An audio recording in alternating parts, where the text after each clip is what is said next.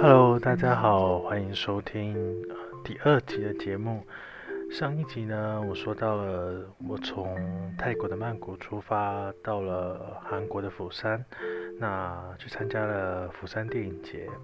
那之后要怎么样到日本的福冈呢？那这个其实是在四五年前的时候，我看到一个讯息，诶，居然可以搭船到另外一个国家。而且很棒的是，日本跟韩国对台湾来讲都是免签证的，六十天的免签，诶，三十天的免签证吧，好像是三十天，我我有点忘记了。日本好像是九十天，韩国好像是三十天。那我如果错的话，我再去查证一下。然后它有分很多的舱等，如果便宜的话，大概就是八到八百多块的呃台币。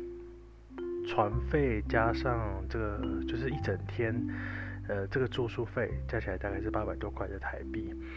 然后你可以选择日本的网站或者是韩国的网站，不一样。有也许日本的网站已经卖完了，那你换到韩国的网站的话，有可能还是有位置的。那这个税金都要另外付，都在就是拿领票的时候付这个税金。然后，嗯，为什么要选择搭船？其实有人会讲说，哎，釜山搭到福冈，那其实你也飞不到一个小时，你就可以飞到了。其实有时候旅行你会发现，飞机很快的带你到另外一个国家。然后，嗯，旅行的这个感觉，有时候其实是时间慢慢营造出来的，营造出这种浪漫的感觉。所以船啊，这样子慢慢慢慢开，慢慢开。有一种感觉很悠哉、很悠闲的感觉。虽然晚上可能看不到什么东西，但是白天哇，可以当在海上看这个整个样子，这个海上的样子，觉得很舒服啊。还记得以前我从在欧洲，在北欧的时候，搭船从爱沙尼亚的塔林，然后搭船到瑞典，啊，也是靠一个晚上。但是那个位置小了很多，三人房，而且我不知道为什么，呃，厕所很臭很臭，还有不太敢洗澡。那一次的经验，嗯，不太好，因为船也是蛮晃的。虽然船上有更多的设施，比如说有什么免税店啊、卖酒啊，有什么呃酒吧之类的。就是更丰富，比起这个这个日本、韩国这个船更丰富许多。但是其实真的，你想一想，这个船费其实真的蛮便宜的，一个晚上一千块就差不多可以打发掉了。你可以搭船，又可以睡在上面。那这个船要怎么搭嘞？就是其实，在釜山站、釜山地铁站的附近这几个捷运站都可以上车。一个小时大概好像有一个小时有一两班吧，嗯，都很很方便，呃，附近的捷运站都可以上上去这样子，还有一个巡回的巴士，如果不行的话就搭计程车吧。那我刚好就是有对到时间，刚好就是搭巴士上车。那巴士通常它都。韩国的巴士还不错，我就会写说到这个站大概是几点几分，所以一定会延迟，它不会提早，因为如果提早到的话，它一定会等到真正那个时刻上面写的时刻才出发，不然偷跑掉真的是还蛮坏的啊。那我觉得仅限于日本、韩国，其他国家你千万不要就是以身试法，就连台湾也是一样。然后因为突然间的塞车还什么，真的。有可能还有司机的品德，其实也差很多啦。对，就是这样子。然后，嗯，那天早上就到了博多港嘛，然后博多港风很大，所以我没有办法下船，啊，没有办法去看风景。那就是少了那种可以在甲板上这样走来走去的感觉，因为那天风太大了。为什么风大嘞？就是因为台风刚走嘛，所以整个船是还蛮晃的。然后跟船上的人没什么交集，我就到处走来走去，晃来晃来晃去。下了船之后还蛮后悔的，我没有买了，没有买那个地铁票，地地铁的二日券这样子。嗯，在日本十月一号开始，呃，这个税金又涨又上涨了。而且还蛮复杂的是，有些什么分内用跟外带，这两个税率是不一样的。它叫做轻减税率啊，就是呃东西的税变得不太一样了。那有去过日本的人应该都知道。就是日本很多东西，它写的是它本体的价格，这个东西的价格，那税金就是要另外再加。这个的意思其实他就是要跟你讲说，我东西都是卖这个价格，税金涨，东西涨价其实是日本政府的税金涨价，而不是呃他的东西变贵。所以有有时候买东西还蛮麻烦的，你要自己把东西再。就是要再加上这个税率。好，第一段就到这里喽。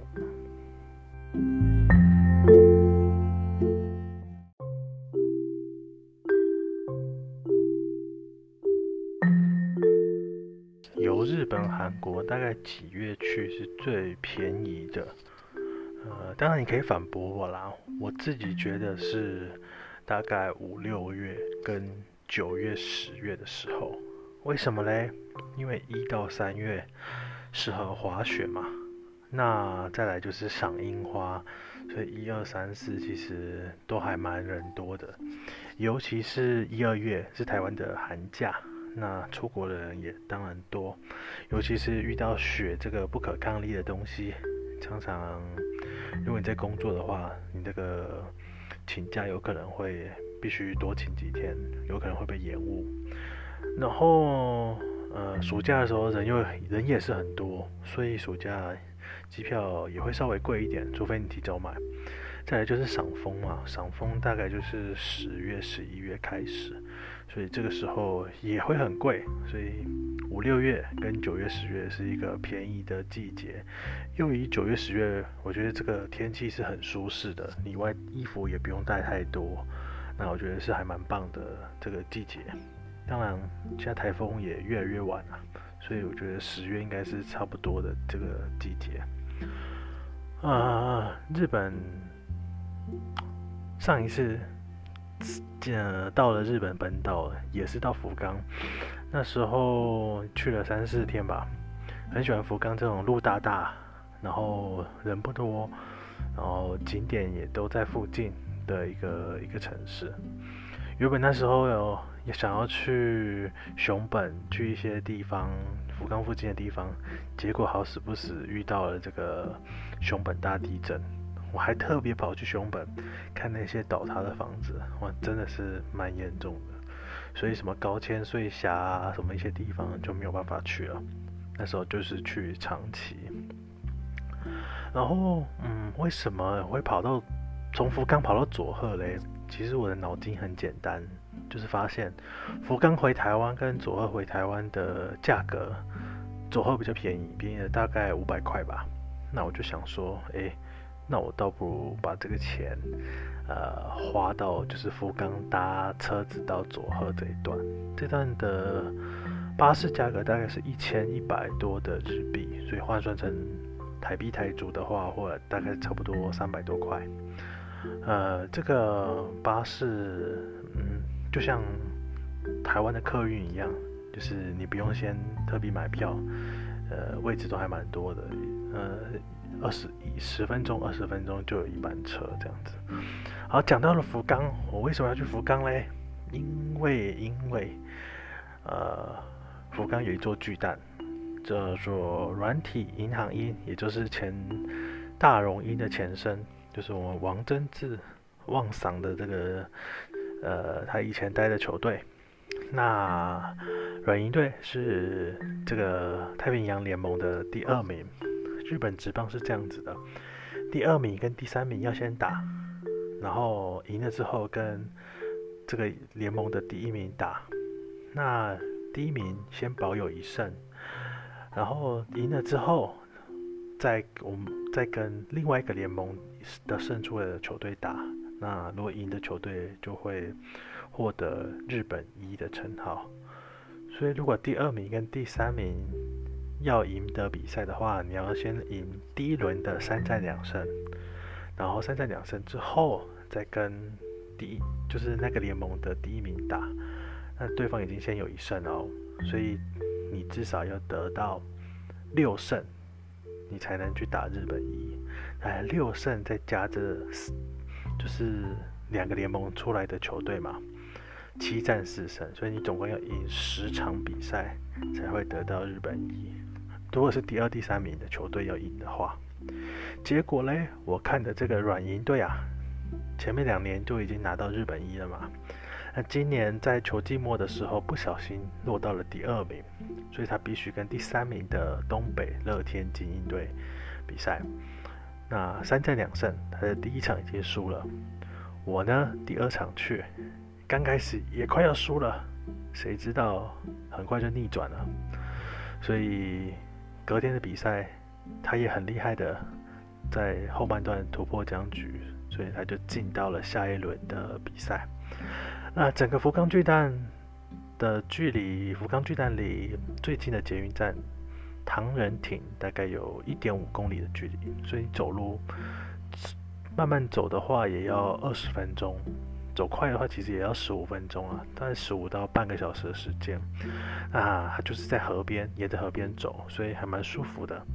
那这种距离呢，刚好可以疏散人潮，因为先先走的人就是一波一波一波这样子，有点距离的话，疏散人潮是还蛮快的啦。呃，整个满场好像可以容纳快将近四万人吧。软银队一直都是球迷很多的一个球队，整个球场真的是非常非常的舒服。就是你在一个大概开二十五度、二十六度冷气的一个大房间里面看比赛，真的很棒。你不会觉得里面也闷闷的啊。下午比赛你也不会晒到太阳。最重要的就是通风很好。那我买的这个票呢，第一站是四千五百块日币，折合台币大概是一千一千二一千三嘛。其实我原本要买的是可以选座位的，呃，而且我还排队排了很久，在这个日本的雅虎奇摩网站上面，结果谁知道我的卡跟别人的卡都刷不过，所以我后来就只赶快买这个呃套票。那这个套票嘞。它是，呃，你要先去印这个套票出来，然后拿套票到票口去换，然后票口才会给你一个小的御守，胜利御守，然后再拿票去进场。那隔天，因为看了比赛真的觉得很棒，所以隔天我又去看了比赛。那原本是想要找一些金券行啦，就是所谓的一些便宜的票的一些店，谁知道福冈附近很多店都已经倒闭了，或者是没有卖球票。那后来走到车站附近，有一家有卖球票，就是剩一张，而且是视野还蛮好的票。但是那时候我不知道这个视野还不错，所以我在查这个视野的时候啊。马上就被人家买走了，真的很可惜啊！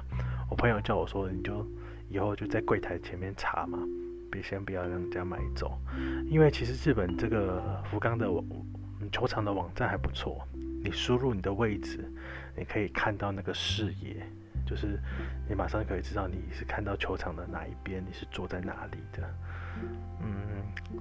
后来我就赶快在网络上刷卡买了一张外野的票，两千五百块日币，折合台币大概是七百多块，我觉得还蛮棒的。你出示半个小时之后会出示 QR code，你扫 QR code 进场就可以了。然后进场之后，因为日本的应援席是在外野，所以跟昨跟前一天体验的感觉完全不一样，就是有敲锣打鼓、挥大旗啊。但是我觉得这整个声音啊，还是跟台湾有差。台湾真的是太大声了，真的台湾真的是很大声。还有日本其实有一个规定，就是你不能穿。自己主场的球衣进到客队的一个加油席，客队的加油席是在左外野，然后你你不能去挑衅嘛，所以他有严格规定，你不能穿自己的球衣进去。啊，日本最可怕的球队还是阪神虎啦，阪神这个球队蛮凶悍的。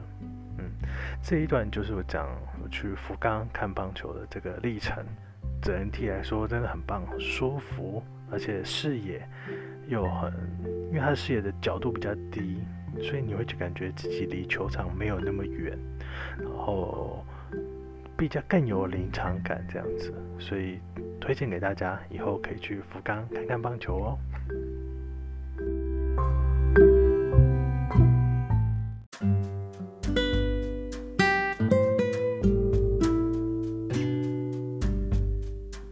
其实我觉得福冈是一个还蛮好的地区啊，因为你搭飞机两个小时之后，你可以自己租车到附近的一些景点，比如说我讲的上次讲的高千穗峡或是什么别府温泉啊，是很适合三四个好朋友出门的一个地方。我觉得就比较不适合单人独自旅行，因为青年旅馆蛮少的，而且又很贵。像我住的这个青年旅馆。呃，大概还是要六百多块，还是要六百多块台币。那如果你在那个东京啊、大阪啊，随便住都有三百块的胶囊，或者是五百块的这种便宜的店。东京又贵了一点，大阪附近、天守阁附近有很多便宜的店啊。那呃。通常你会发现，不管在韩国还是在日本，有很多店都是下面卖咖啡啊，卖一些简餐，楼上是青年旅馆，这已经是还蛮常见的一种形态了。我睡的是胶囊，它也不算是完全胶囊，就是有上下铺的这个多人房间。那你会看到很多亚洲国家的人，其实稍还是稍微比较有礼貌。外国人就是他也不喜欢按密码，就喜欢把门开大大的，然后讲话也是大大声的。有时候你觉得这些西方人真的是很讨厌，一点都不尊重别人。那附近的亚洲人就好很多，不管是哪一国人啊，我自己觉得。那我是坐在祇园站的附近啊，这个地方还还不错，就是有一边是老街。一边就是一堆百货公司，你刚好住在一个新旧交杂的一个地方。然后，嗯，我觉得看你喜欢走哪里。虽然这附近屋没有什么屋台，乌台就有点像是台湾的这个路边小吃。那其实我还不太敢挑战，因为第一个，听说很多人的经验是不太好的，就是碰到一些。不喜欢外国人的一些老板，那另外一个是怕自己晚上吃吃多了又又胖嘛，所以就稍微还不太敢尝试。我会喜欢去那种还是有店面的店，但是呃，我觉得这种店比较不会那么有压力，因为第一个舞台的位置很少嘛，所以你坐下去就比较会有压力这样子。啊，我接着就隔天搭车到佐贺。其实佐贺原本是想要多去几天的，但是因为时间的关系，还有我又多看了一天的棒球，所以呃，就是佐贺只能去一天。那佐贺这个附近呢，它的北边、东北边是热闹的商城，南边有一个佐贺城。那我就走路到佐贺城，佐贺城算是一个，呃，还蛮不错的一个地方，因为第一个它有中文的导览，啊，你就听着那个中文的导览机给你解说，而且不是那种很爱卷舌的一些中国，就是那个中文，所以听起来是蛮不错的。建议大家如果有去佐贺的话，可以去看看这个佐贺城。那我刚好讲到就是说。到最后的时候，看到一个导览员，他会一点点的中文，啊，结果他很奇怪，他一直要我写写他的好。其实我跟他才认识三分钟而已，他叫我要写在本子上面，写自我介绍。结果后来就说我要加上他的名字，所以我还有点蛮无奈的啊，毕竟人家还蛮热情的一个老头子，所以后来还是勉勉强强的写上去了。啊，你会发现走站，不管是福冈啊还是佐贺，就是很舒服，不会太冷，然后又有一点风，然后看看一些风景，车子也不会开得太快，那也没有什么废气，就很悠闲。然后找间咖啡厅啊，找间餐厅进去用个餐，休息之后再走出来，就是在城市这样子走来走去，其实都不太会累。一天大概可以走个七八公里没有问题。那其实佐贺这个地方，它佐贺车站其实附近没有太大的东西，就是最有名的就是餐厅嘛。佐贺牛其实是还蛮高级的牛肉，跟呃比松阪牛啊什么都还高级。佐贺牛是一个很贵的东西，所以我不敢去吃。呃，其实要吃也可以啦，只是我觉得钱不用特别花在这个上面。我觉得看棒球啊，或者或是做一些比较更有价值的事情。其实旅行就是这样子，看你觉得哪些东西有价值，你就把钱投资在上面。有些人喜欢玩具，有些人喜欢呃坐舒服的飞机，每个人想法都不一样。但是大家都可以得到自己想要的东西，我觉得这个就是旅行上最棒的地方。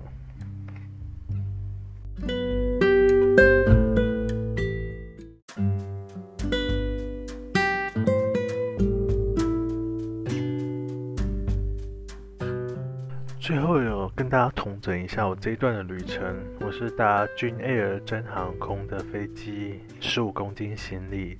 到了韩国的釜山军 Air 这个航空公司呢，是韩亚航空的子公司，算是一个廉价航空，所以超过十五公斤你的行李费就会很贵很贵，就算你要先加购的话，也是不适当的，所以差不多十五公斤就好。接着呢，在韩国住了三个晚上，这个房间稍微小了一点，而且但是很便宜，一个晚上大概两百块台币而已。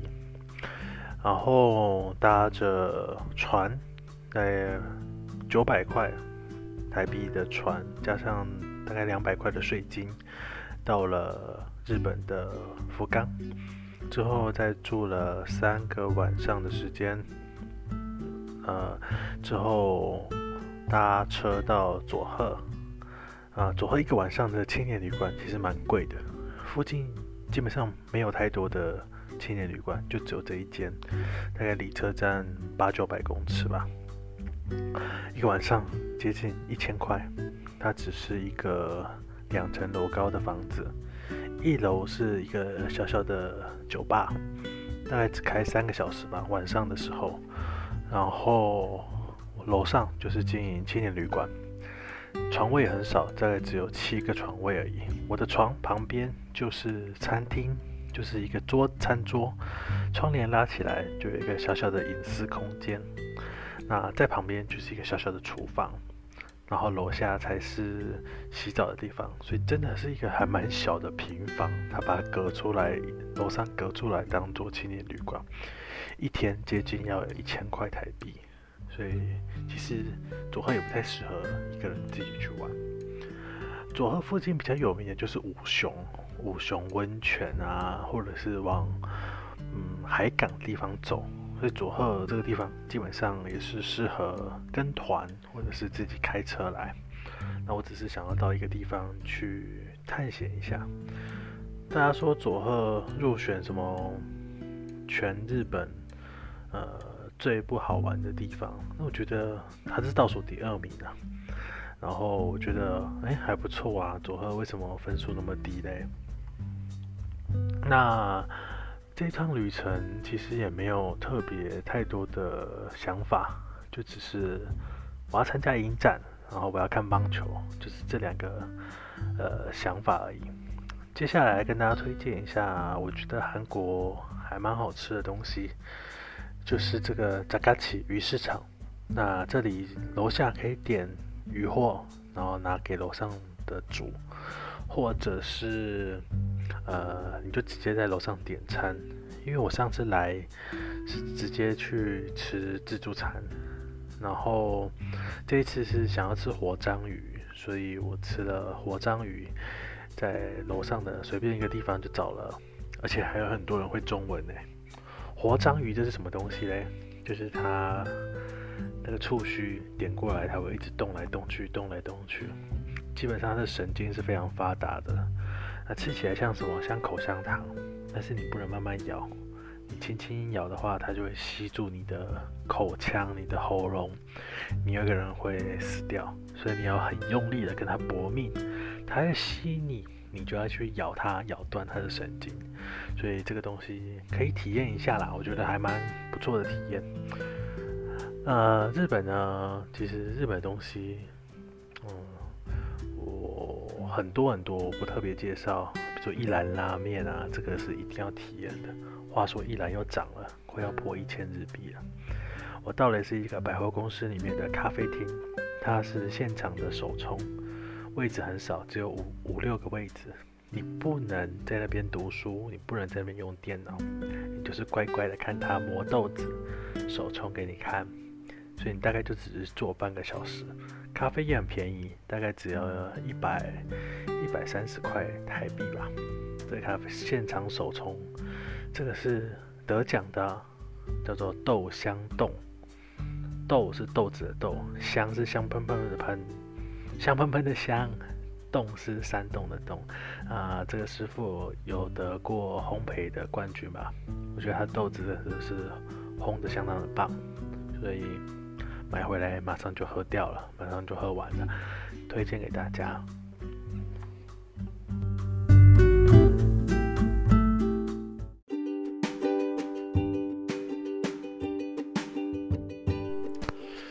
实为什么这个想法想要录音呢？我觉得写布洛格，你的文字加上配上图片，第一个你要花很多时间，第二个呢，我觉得声音是可以更更可以传达自己想法的一种方式。